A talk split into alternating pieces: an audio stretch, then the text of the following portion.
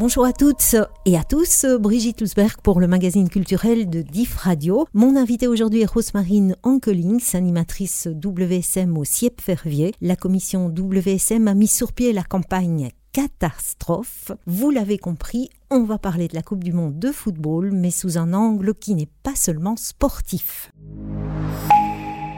Bonjour Rosemarine. Bonjour.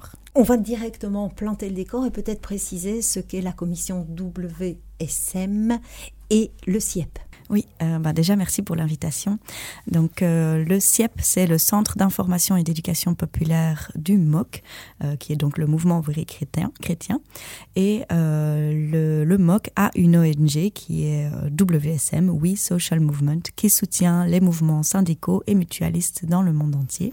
Et donc on a une commission WSM ici à Verviers aussi, qui est composée de pas mal de partenaires. Donc on a évidemment la CSC, la Mutualité chrétienne, les JOC, les équipes populaires, euh, mais aussi le Centre culturel de Verviers, le CRVI, Amnesty International, Oxfam, etc. Et vous vous êtes mis tous ensemble pour préparer une campagne catastrophe dont un des événements aura lieu donc ce week-end, c'est samedi et dimanche 19 et 20 novembre. Alors cette campagne catastrophe, hein, donc euh, un titre qui, qui parle de lui-même. Oui, ben, l'objectif principal, c'est d'outiller euh, le public, euh, spectateurs, spectatrices ou non, de la Coupe du Monde, les outiller pour qu'ils puissent se positionner politiquement par rapport aux enjeux de, cette Coupe du Monde.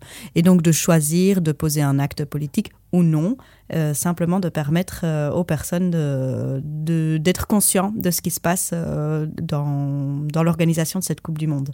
Aussi de faire pression sur les politiques pour montrer que des, des, initiatives citoyennes, citoyennes sont là et qu'il il y a une conscientisation et qu'il y a une pression à faire à long terme pour améliorer les conditions des travailleurs, des travailleuses migrantes, que ce soit au Qatar, mais que ce soit aussi en Belgique et à d'autres euh, dans d'autres endroits du monde. Et que l'organisation d'un événement sportif de telle ampleur doit veiller à ce que le respect euh, des humains soit euh, pris en compte. Cette campagne WSM, elle s'inscrit aussi au niveau national. Oui, donc WSM a des antennes, disons, on pourrait dire des antennes dans toute la Belgique.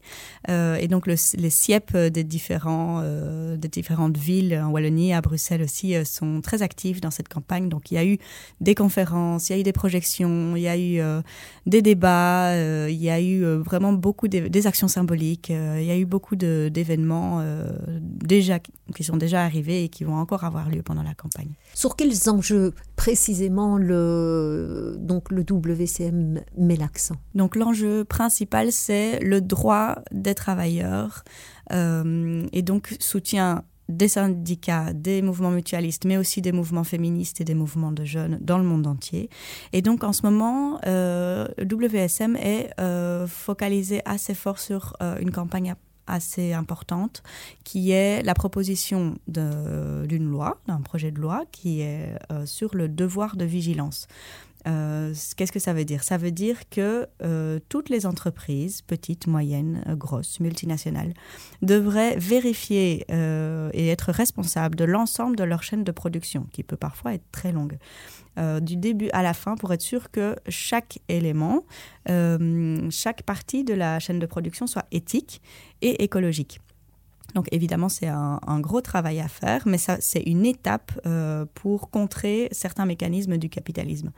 Euh, et donc cette, euh, cette campagne catastrophe s'inscrit dans la campagne de devoir de vigilance, vu que l'organisation de la Coupe du Monde dans sa chaîne de production ne, reste, ne respecte pas ces critères-là. Donc il n'y a pas de respect au Qatar, mais il y a parfois aussi pas de respect, parfois même peut-être souvent aussi pas de respect ici en Belgique Oui, alors évidemment, euh, on attaque en ce moment euh, beaucoup le gouvernement qatari et l'organisation de la Coupe du Monde, de la FIFA, etc. Mais euh, c'est important aussi de remettre en question nos propres systèmes. Donc ici même en Belgique, il y a une exploitation, exploitation des travailleurs, notamment des travailleurs migrants, migrantes, notamment aussi des travailleurs, travailleuses sans papier qui se retrouvent donc sans papier, ça veut dire aussi sans liberté de mouvement, sans sécurité sociale, sans accès euh, à, la santé et, et, qui se retrouvent dans des conditions ben, d'exploitation très claires. Quoi. Donc oui, c'est important de critiquer ce qui se passe à l'étranger et que, surtout quand il y a un événement de telle ampleur, mais c'est important aussi de remettre en question nos propres systèmes. Est-ce qu'on a une idée du nombre de travailleurs migrants qui seraient exploités ici en Belgique? C'est un petit peu dur d'avoir de, d'avoir un nombre exact. Il y a eu une estimation euh, de 150 000 euh, personnes sans papier qui habiteraient en Belgique. On est exposé et vulnérable par rapport à des employeurs qui pourraient euh, donc profiter de cette situation avec des bas salaires, des conditions de travail qui sont vraiment difficiles. Quels sont les principaux secteurs qui sont touchés? Euh, La construction, surtout, euh, oui, dans le bâtiment, euh, mais aussi dans, dans, le travail domestique. et donc là, on peut vraiment faire des liens avec ce qui se passe au Qatar. La question aussi que l'on que l'on peut se poser maintenant, c'est pourquoi finalement parler, dénoncer ces enjeux, mettre en lumière ces enjeux de, de l'attribution de la Coupe du Monde au Qatar? Elle a été faite en, en 2010. Pourquoi en parler maintenant? Mhm.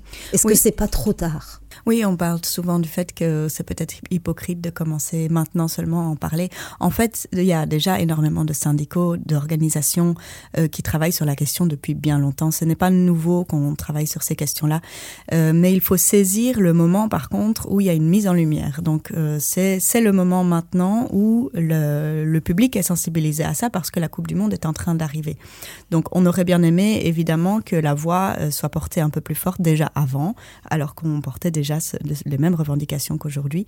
Mais on profite effectivement de ce moment où il y a une mise en lumière pour attirer l'attention des spectateurs, spectatrices sur euh, les enjeux qui se passent euh, réellement là. Ce sont des enjeux énergétiques, climatiques, de, des enjeux de droits sociaux, de droits humains, et la question même du, système capitalisme qui, qui, met tout ça en route. Hein, donc, euh, et donc l'enjeu ici, c'est de de, proposer euh, au grand public de se positionner politiquement pour qu'il y ait une pression politique à long terme. Donc c'est pas uniquement euh, une fois que les projecteurs de la Coupe du Monde seront éteints qu'on doit oublier tous ces enjeux-là.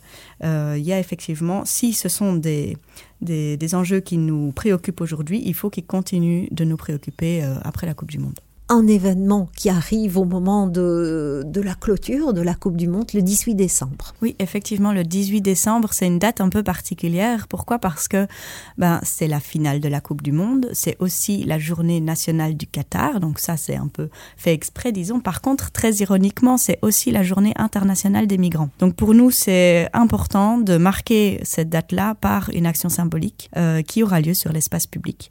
Et ce sera aussi une action euh, politique décentralisée.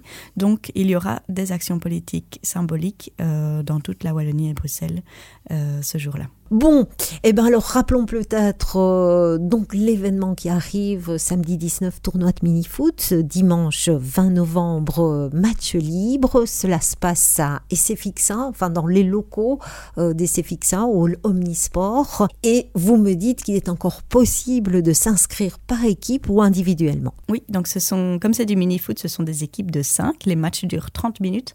Il reste encore euh, une équipe qui peut encore s'inscrire le samedi, mais il y a encore plein de places. Donc le dimanche, n'hésitez pas euh, à nous téléphoner donc au 0484 30 74 64 ou alors par email aussi à onkelings@mocliège.org. Euh, c'est 1 euro par personne, 1 euro par joueur euh, et avec les bénéfices de la buvette et tous les bénéfices d'ailleurs de la campagne vont au soutien des travailleurs, notamment au Qatar. Donc voilà une campagne donc où sensibilisation rime avec sport. Merci Rosemarine. Merci.